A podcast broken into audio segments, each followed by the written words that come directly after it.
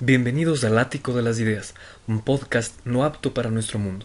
La cultura ha salido de las galerías, bibliotecas y cafetines y ha dado origen a un espacio dedicado al análisis, debate y reflexión sobre temas de filosofía, literatura, política y artes aplicados al contexto actual de nuestro mundo. Lenguaje claro, entrevistas valiosas, ideas potentes y divergentes, un sitio de pensamiento destinado no solo a intelectuales, y en el que la corrección política se quedó fuera. Saludos a todos los adictos del ático de las ideas. Antes de iniciar con este podcast, vamos a dejarlos con la excelente música de Polvo Lunar. Hemos compartido ya en nuestras redes sociales todos los canales a través de los cuales pueden seguir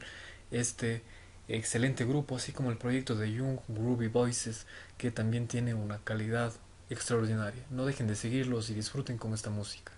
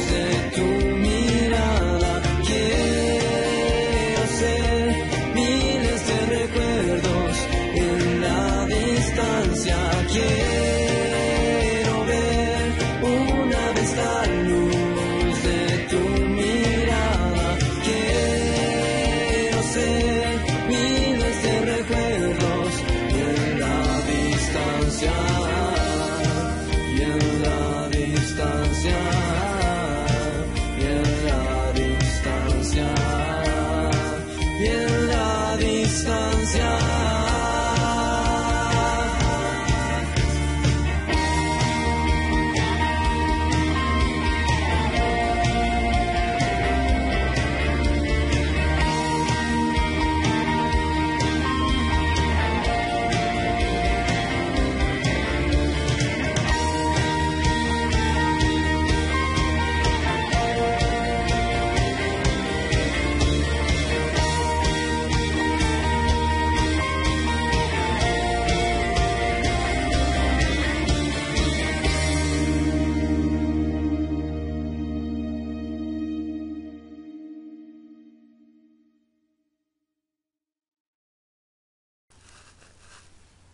Saludos a todos los oyentes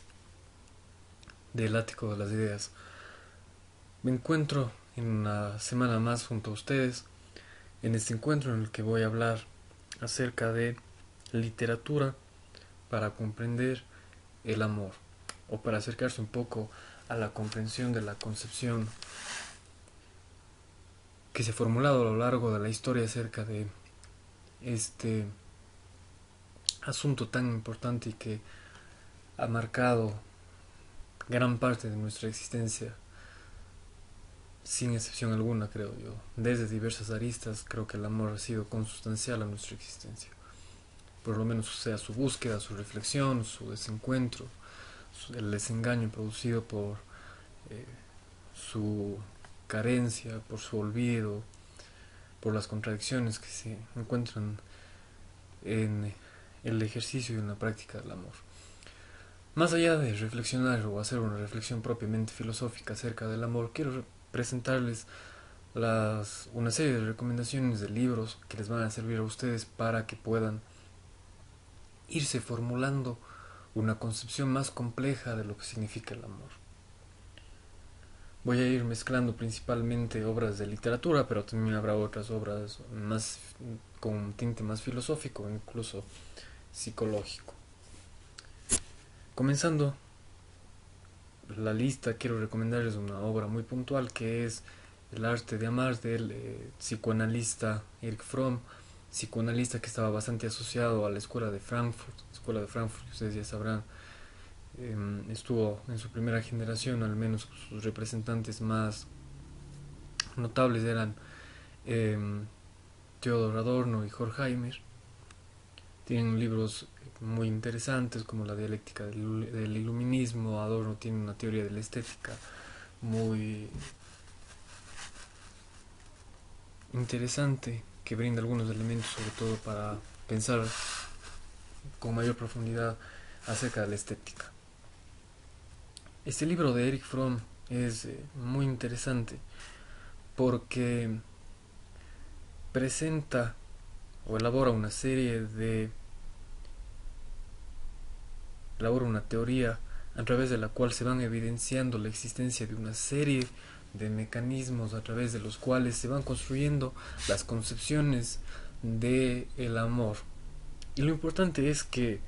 no solo estas concepciones están definidas por el avance material de la sociedad, sino que estas concepciones que van acorde al desarrollo de la sociedad también van introduciéndose en las teorías, en las diversas teorías, sobre todo desde el punto de vista psicológico, que es desde el cual eh, va a trabajar eh, Fromm. Y va a mostrar cómo estas teorías se van introduciendo dentro de las diversas disciplinas, no solo desde el psicoanálisis. Si bien el objeto principal de estudio de Fromm es cómo estas teorías, estas diversas teorías del amor se han ido introduciendo a lo largo eh, de la historia del psicoanálisis,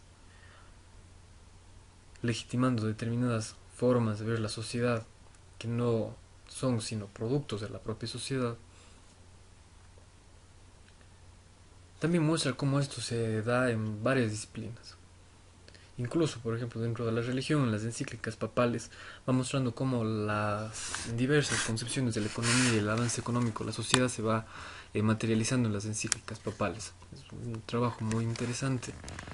Eh, parte de una teoría que él denomina la teoría de la separatidad, es decir, que los seres humanos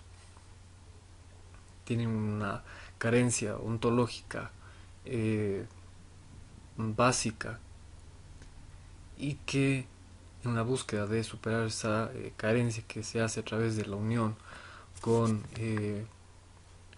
una pareja específicamente mm, un hombre con una mujer ya que Fromm no va a admitir la posibilidad de uniones entre parejas del mismo sexo o parejas de géneros diferentes, es decir, no admite o está manifiestamente opuesto a la teoría postmoderna de em, la diversidad de géneros y la, teoría queer, que ahora está muy en boga. Es decir, Fromm eh, brinda elementos para considerar la existencia de una objetividad eh, sexual y una objetividad emocional. Y sobre esta teoría de la separatidad, que no es más que em, el tratamiento con este, con este mito que aparece, que aparece en el mundo griego de la existencia de un ser originario que presentaba caracteres masculinos, femeninos y andróginos y que se enfrenta a los dioses y al enfrentarse a los dioses ellos lo castigan separándolos y tiene esta carencia fundamental producto de la separación que es una teoría que también va a tomar después Freud y eh, Fromm va a beber también bastante de Freud y va a esbozar esta teoría de la separatidad. Lo interesante de esta teoría de la separatidad es que precisamente eh, uno de los elementos que son muy constantes en la teoría de eh, Fromm es que frente a la imposibilidad de satisfacer esta necesidad que se produce por la separación original, el hombre se va a ver abocado a una serie de intentos por eh, superar esta carencia fundamental primaria. Eso se va a a través de las orgías y lo interesante de, de Fromm es que no analiza o no hace que la separatidad o que esta carencia sea dependiente de una forma determinada de la producción que vendría a ser el capitalismo como es más patente en Freud, sino lo que hace él es eh, un análisis eh, más histórico y por ello va haciendo, eh, va tomando varios tramos de la historia, es decir, desde el, el hombre primitivo, cómo se va avanzando, cómo la orgía se va perfeccionando, va adquiriendo nuevos matices, se va eh, puliendo, adquiriendo nuevas formas, pero siempre ese tipo de ritual orgiástico que en nuestro eh, momento actual tiene nuevas dimensiones, sobre todo sobre las eh, bases de la tecnología de la información. Bueno, hay que considerar que Fromm todavía no estuvo, no desarrolló sus teorías en el desarrollo máximo que ha alcanzado la era digital en nuestros tiempos, pero ya estuvo eh, muy palpable cuál era el papel de la tecnología en su tiempo. Y básicamente establece algunos mecanismos como son eh, la televisión, las radios, la prensa, cómo se intentan satisfacer esas relaciones a través, por ejemplo, de eh, las series románticas, de todo ese tipo de series que intentan llenar vacíos emocionales que intentan brindar mecanismos de compensación. Es decir, es un libro eh, de sumo interés, vale la pena, sobre todo eh, porque es un estudio bastante serio y Fromm es un autor que pasa muy desapercibido usualmente. Otro libro que quisiera yo recomendarles para que puedan efectuar un análisis acerca del amor es 1984 em, de Orwell. Ese libro yo contrastado muchas veces de manera crítica con Un Mundo Feliz de Aldous Huxley y he mencionado que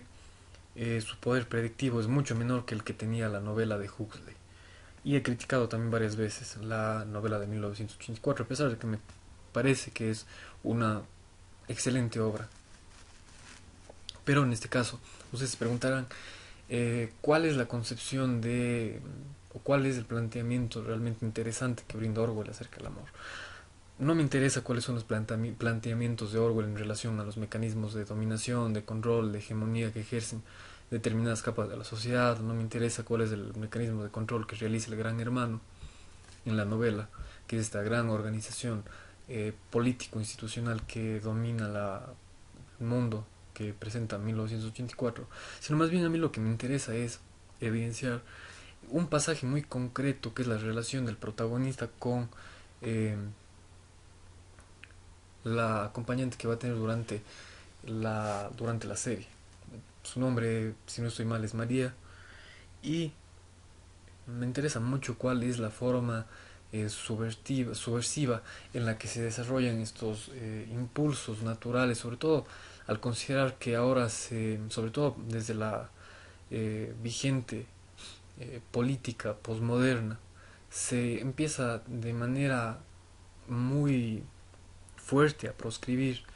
la, la heterosexualidad. Eso me parece bastante interesante, por ejemplo, en el trabajo del filósofo argentino Silvio Maresca, que inicia uno de sus libros al mencionar que pide disculpas por ser heterosexual, porque le gustan las mujeres, pero no puede hacer nada para eh, tener un género fluido, para interesarse por eh, otros géneros o para sentir cosas diferentes a las que siente. En ese sentido, a mí me parece muy interesante desde, desde, esa óptica, cómo se va dando el, amor desde una eh, desde el enfoque del ocultamiento, de la vigilancia y cómo se va expresando esta serie de emociones, no porque la, este tipo de relaciones sean un producto del poder eh, manifestado en un momento dado como, eh, como establecía Foucault, sino porque más bien creo yo que en esos espacios de ocultamiento, de rebeldía moral, se van a ir eh, revelando los, la autenticidad ética del ser humano. Y eso es algo que deberían apuntar y tengan muy conscientes que muy probablemente si se produce un viraje de cosas tan grande como es el que se está eh, produciendo en Europa, en el que tal vez llegue el momento en el que realmente se proscriba la heterosexualidad, probablemente los heterosexuales tendrán que esconderse en, espacios similares a los que presenta 1984. El segundo punto interesante de esta novela es la escena en la cual el protagonista es torturado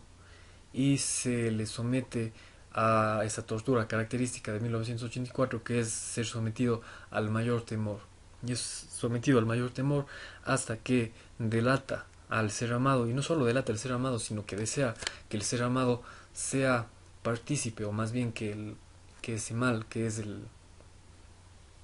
el, el símbolo de, de los mayores temores que cada uno de nosotros tenemos recaiga en esa persona amada. Es decir, el protagonista está siendo torturado llega un momento en el que dice, no, yo quiero que pare esto y sí quiero que esa tortura sea sufrida por esta persona, que es el ser amado. Y después de ello se destruye la, posibilidad del amor, es decir, se expresa la imposibilidad del amor entendido como eh, sacrificio absoluto, es decir, se, muestra la eh, inexistencia de este arquetipo que es presentado en Romeo y Julieta de Shakespeare. Y más bien se evidencia cuáles son los límites del amor y precisamente en esos límites del amor como acción ética que destruye el amor porque precisamente se opone a esto que dice San Pablo de que el, el, amor no es egoísta, el amor no desea el mal, sino más bien aquí eh, frente a esta tortura el amor desea el mal, el amor eh, destruye, el amor desea la destrucción del otro. Y es muy interesante ese planteamiento de Orwell. Yo siempre me he preguntado si en algún momento yo, con alguna persona a la que yo le profesara amor, tendría la, si fuera sometido a este escenario, si tendría la interés y la valentía de si me presentaran la posibilidad de que yo sea sometido al mayor de los miedos posibles que tenga y eh,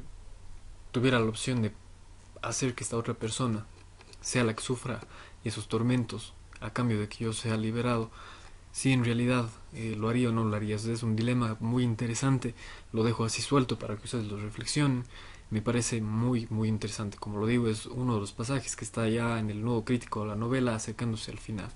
1984, una novela que a pesar de que yo la haya criticado es de lectura recomendadísima, una novela muy fácilmente accesible. Orwell es un escritor que escribe de manera muy sencilla, se lo puede entender de manera muy fácil, lectura corrida, ágil y una obra, como les digo, muy recomendada.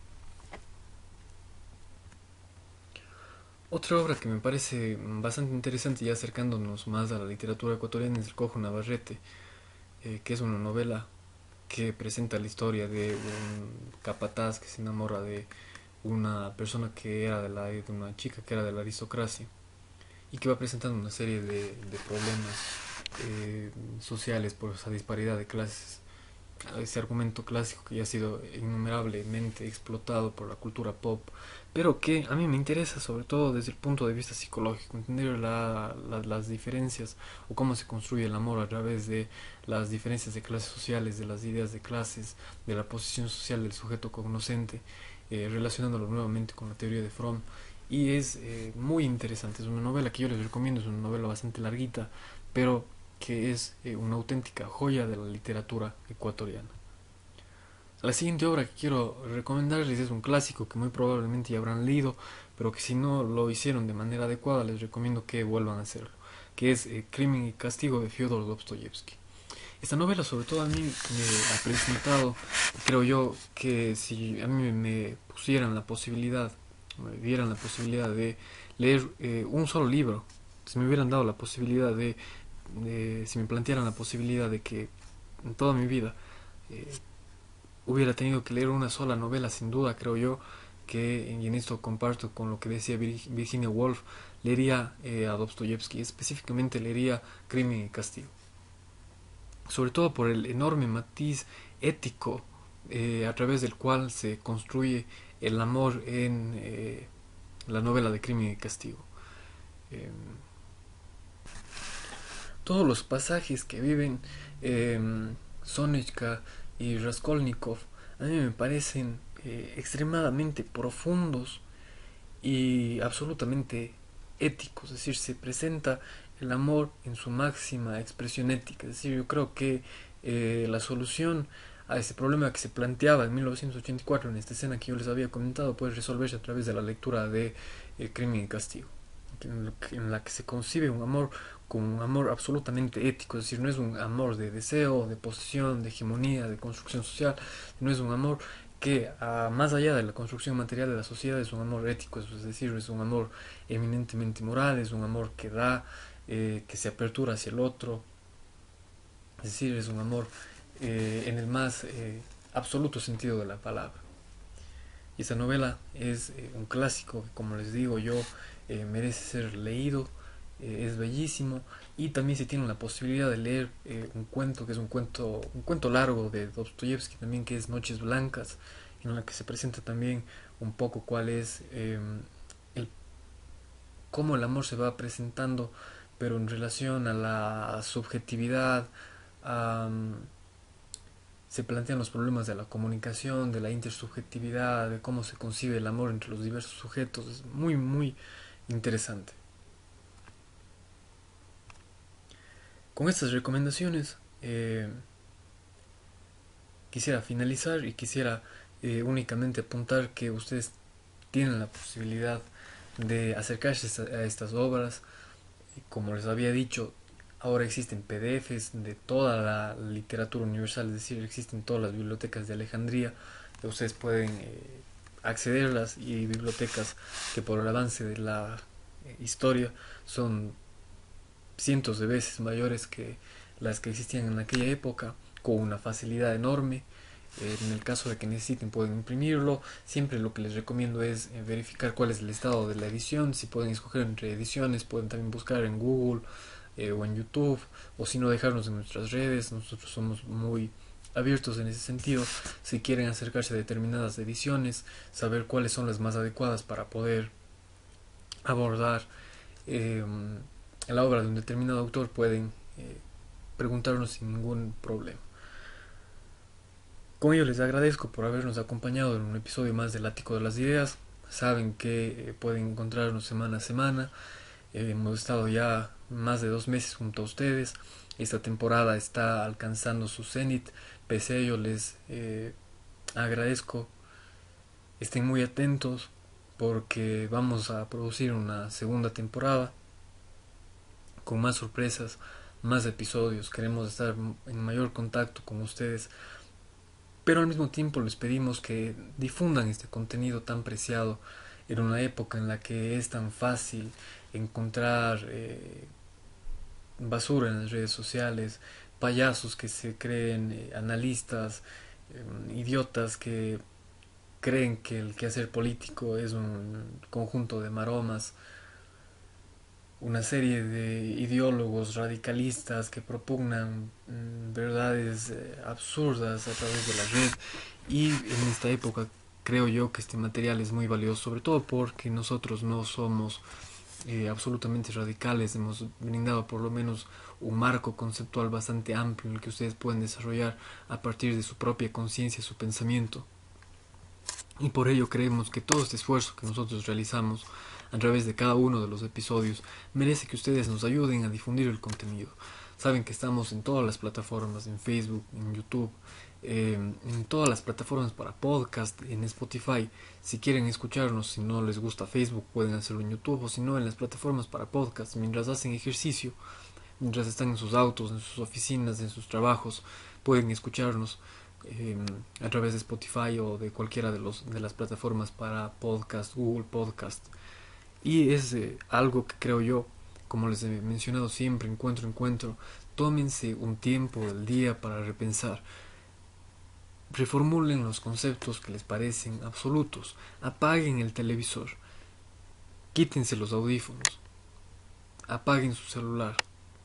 Dejen de ver las redes sociales por un momento y empiecen a formularse un mayor número de preguntas.